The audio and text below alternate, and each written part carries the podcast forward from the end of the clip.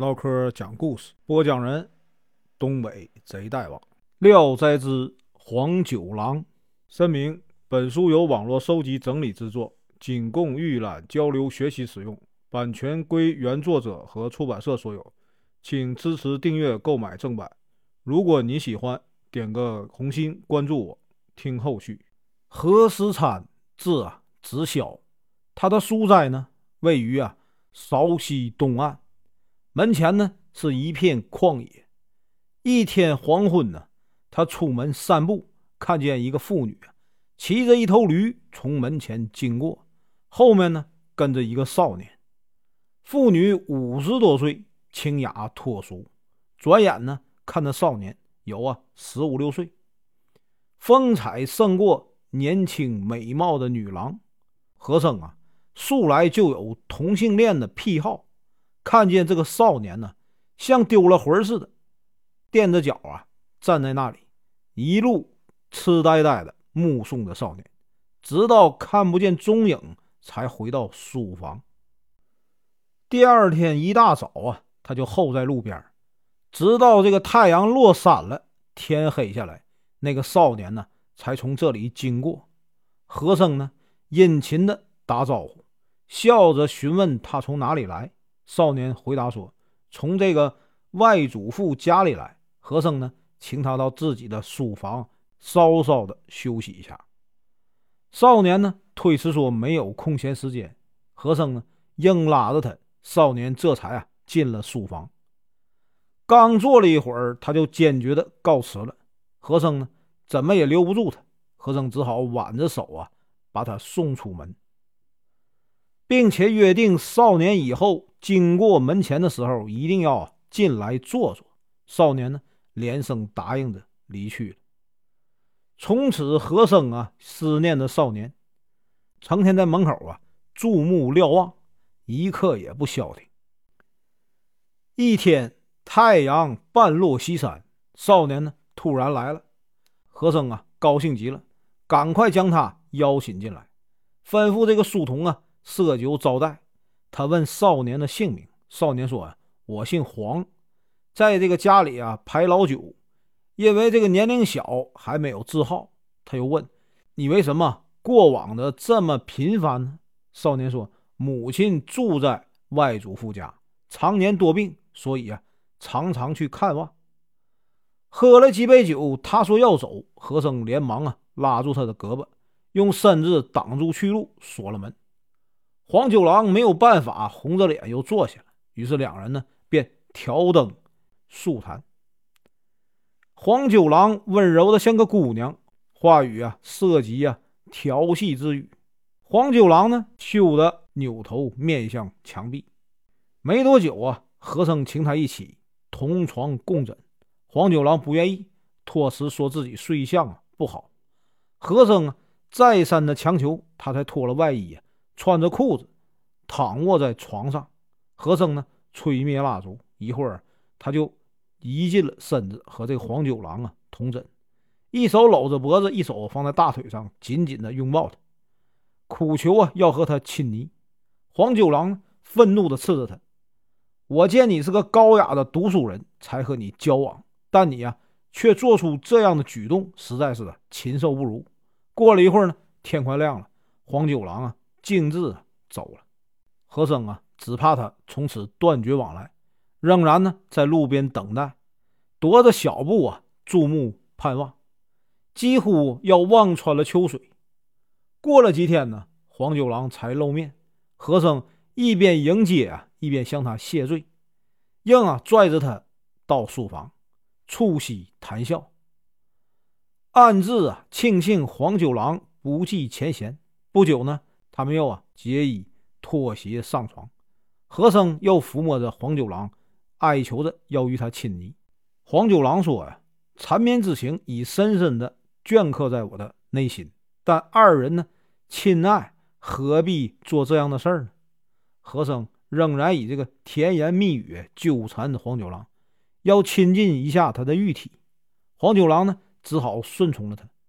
和生等他睡着以后啊。悄悄地做了轻薄之事，黄九郎被折腾醒了，披上衣服，赶紧起身连夜逃走。和珅呢，若有所思，郁郁寡欢，一天天的消瘦下去。他每天呢，都叫书童到门前呢巡视探看。一天，黄九郎呢从门前经过，就要径直离去。书童啊，拽住他的衣服，将他拉进了书房。他见和珅啊清瘦的厉害，大吃一惊了，询问如何成了这样。和珅便实话相告，边说边落泪。黄九郎啊，细声细语的说道：“说句心里话呀，这种爱对我无益处，对你呀更有害，所以我不愿意做。你既觉得快乐，我还有什么吝啬的呢？”和珅一听，大为欣喜呀。黄九郎走后呢，他的病情立即啊减去了大半，几天以后便康复了。后来黄九郎啊，真的来了，和这个和生啊缠绵一番。黄九郎说：“我现在勉强接受你的意愿，希望你啊不要老是这样。”他过后啊又说：“我有求于你，肯为我出力吗？”和生问他什么事儿，他说：“我母亲患了心绞痛，只有这个太医齐野王的先天丹才啊可以治疗。你和他交情深。”应能啊，求得，和珅答应了。他临走的时候啊，再三嘱咐和珅不要忘了。和珅当下就进城啊求药，晚上呢就交给了黄九郎。黄九郎十分高兴，便拱手道谢。和珅啊又强求与啊黄九郎交合。黄九郎说：“请不要再纠缠我了，我为你啊谋得一个佳人，胜过我亿万倍。”和珅问是什么人？黄九郎说：“我有个表妹啊，美艳绝伦，举世无双。你如果愿意，我可以做媒人。”和珅呢，微笑不答。黄九郎揣着药走了。三天以后又来了，又说要药。和珅啊，怨怪他为什么几天不来。黄九郎说：“本来啊，不忍心的祸害你，所以有意啊疏远。既然……”得不到啊，谅解，请你不要后悔。从此呢，黄九郎啊便夜夜必来与他交换。黄九郎每隔三天问他要一次药。齐野王呢奇怪，和珅为什么要药这么频繁呢？和珅就说道：“服着药的人没有超过三服的，为什么长久未好啊？”于是齐野王一次啊为他抓了三服药，一起交给他。他又看着和珅的脸，你神色灰暗，病了吗？和珅说：“没病啊。”齐太医给他号脉，吃惊地说：“你呀，有鬼脉，病在少阴，如啊再不谨慎，生命就有危险了。”和珅回去啊，将此事告诉了黄九郎。黄九郎啊，慨叹道：“真是良医呀！我呀，实为狐狸呀。”相处久了，恐怕对你没好处。和珅怀疑啊，他是在骗人，就把药啊藏起来，不全交给他，怕他不再来。过了不久呢，和珅果然就病倒了，请这个齐野王来诊断。齐野王说呀：“以前你不说实话，现在精气已啊消散将近，濒临死亡啊！即使神医啊秦元也无能为力。”黄九郎呢，当天来探视，说呀：“你呀，不听我的劝告，果真有这一步啊！”和珅不久死去，黄九郎呢，痛哭的离去了。原来本县呢，有一个翰林，少年时呢，曾与和珅为这个同窗好友。十七岁的时候啊，任这个翰林。当时呢，山西布政使啊，贪婪而又残暴，贿赂了朝中的官员。没人呢敢揭发他。和珅的同学秉公上书弹劾其啊恶劣作为，但是皇帝呢认为他啊超越了权限，于是罢免了他的官职。后来那个布政使升任为啊本省的巡抚，整天呢找他茬。翰林少年时啊曾有英雄美称，曾经啊有一位叛王非常的赏识他，巡抚呢便呢。掏啊重金买到了翰林当年与这个叛王来往的书信，以此相威胁。翰林呢很害怕，被迫呀自缢。他的夫人呢也就上吊自杀了。翰林过了一夜，忽然就苏醒过来，说呀：“我是何子晓。”诘问他说的全是何家的事儿。于是呢，大家才明白啊，他这是啊借尸还魂。大家怎么也挽留不住，他跑回了和珅家的旧屋。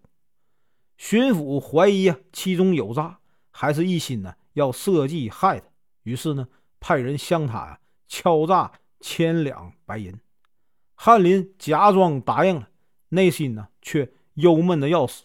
忽然呢，有人通报黄九郎来相见了，两人呢欢欢喜喜的相诉啊新曲，直到啊悲欢交集，他又想和这个黄九郎啊交合。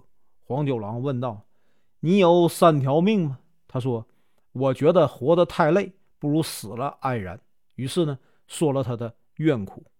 黄九郎啊。忧郁的沉思着，停了一下，说：“呀，我们呢有幸活着相聚，你呀孤单一生这么久。我以前曾说过，那个表妹贤惠聪颖又美丽多谋，一定能替你分忧。”翰林呢想见见这个女子。黄九郎说：“这不难呢，明天我将她带来啊，陪伴母亲。要从那个门口经过，你可以啊装着是我的兄长。”我假装渴了要水喝，你呀说声驴子跑了，就表示啊你相中了。二人呢记忆完以后，黄九郎啊便走了。第二天正午时分，黄九郎呢果然带着一个女孩从门前经过，翰林呢便拱手啊和对方啊絮絮叨叨，又扫了一眼呢女子的模样，女子长得妩媚秀丽，美若仙女啊。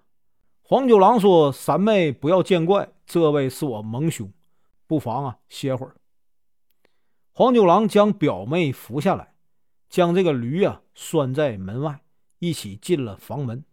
翰林亲自去煮茶，他看见呢。黄九郎说：“你呀，先前所言还不能说尽呢。她的美丽，能得到她，就是死啊也值得。”女孩呢？从这个话语里听出像是说自己，便从床边站起来，娇柔的轻声说道：“我们走吧。”翰林看着门外说：“驴子跑了。”黄九郎呢，急忙跑出去。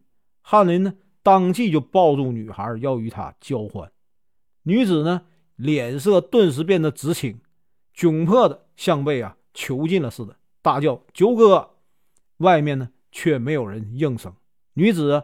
对翰林说：“你有自己的老婆，为什么要败坏别人的名节？”翰林说：“自己没有妻室。”女子说：“你呀，若能海誓山盟啊，不遗弃我，我便答应。”翰林呢，立即对天发誓，女子呢就不再拒绝了。完事之后，黄九郎才回来，女子呢怒形于色，斥着他。黄九郎说：“这是啊，何子晓，以前的名士。”现在的翰林和我关系也密切，很可靠，就是说给舅母听啊，也不会怨怪的。到了傍晚呢，翰林挽留不让走，女子啊怕姑母责怪，黄九郎呢表示由他担当责任，于是呢独自骑着驴走了。女子在此啊住了几天，有个妇人领着丫鬟从门前经过，年约四十。神情仪态很像三娘，翰林叫女子出去看，果然是他母亲。母亲呢，看着女儿，奇怪的问道：“你怎么在这里？”女子啊，羞愧的不知说什么。翰林请她到屋里，向她跪拜着，说明了一切。女子的母亲笑道：“啊，九郎啊，太小孩气了，为什么始终不和我商量呢？”女儿亲自到厨房去，为母亲做了吃的。吃完饭呢，母亲离去。翰林得了这样美丽的女子做妻子，心里呢十分的畅快。但是呢，以往的恶劣思绪啊缠绕在胸前，常常呢流露出忧虑的神情。女子问他，翰林呢追溯始末。女子听后笑着说：“这事儿啊，只需九哥一人就能解决，有什么好发愁的呢？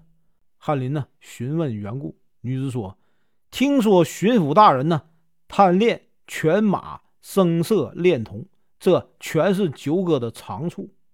投其所好而献上，可以解除啊怨结，又啊可以报仇。”翰林呢担心黄九郎不会答应，女子说：“你呀只管苦苦哀求。”第二天呢，黄九郎来了，翰林匍匐在地呀。爬着去迎接他，黄九郎吃惊地问：“我们两世至交啊，只要我能尽力效劳的，献身也在所不惜。怎么突然做出这样的举动呢？”翰林呢就把心里的话说了。黄九郎脸上现出啊为难色。女子说：“我失身于他，是谁造成的？如果他半途死去，我将怎么办呢？”黄九郎呢不得已。答应，翰林立即和他商量，急忙啊送信就给同事好友王太史，让他送黄九郎去。王太史明白其中的意图啊，于是大摆宴席款待巡抚，叫这个黄九郎装扮成女郎跳啊天魔舞，俨然一副美女姿态。巡抚被迷惑住了。多次请求王太史要用重金买下黄九郎，只怕所开价码不够。王太史故意沉思而为难他。过了很长时间，王太史啊才以翰林同学的名义将这个黄九郎献给他。巡抚一听非常高兴，便把前院一笔勾销了。巡抚自从啊得了黄九郎，起居形影不离。把原来身边十多个侍妾看作粪土，黄九郎呢饮食供奉如同王侯，巡抚赏赐给他金银数以万计。半年以后，巡抚病倒，黄九郎知道啊他的时期将近，于是将金银珠宝绸缎等啊装上车，告假回到了翰林家。不久啊，巡抚毙命。九郎出钱修建房屋、购置家具，广招婢仆。他们母子啊，以及舅母啊，都住在一起。黄九郎出门的时候啊，车马很豪华，没人知道啊他是狐狸。本文结束，感谢观看，请听后续。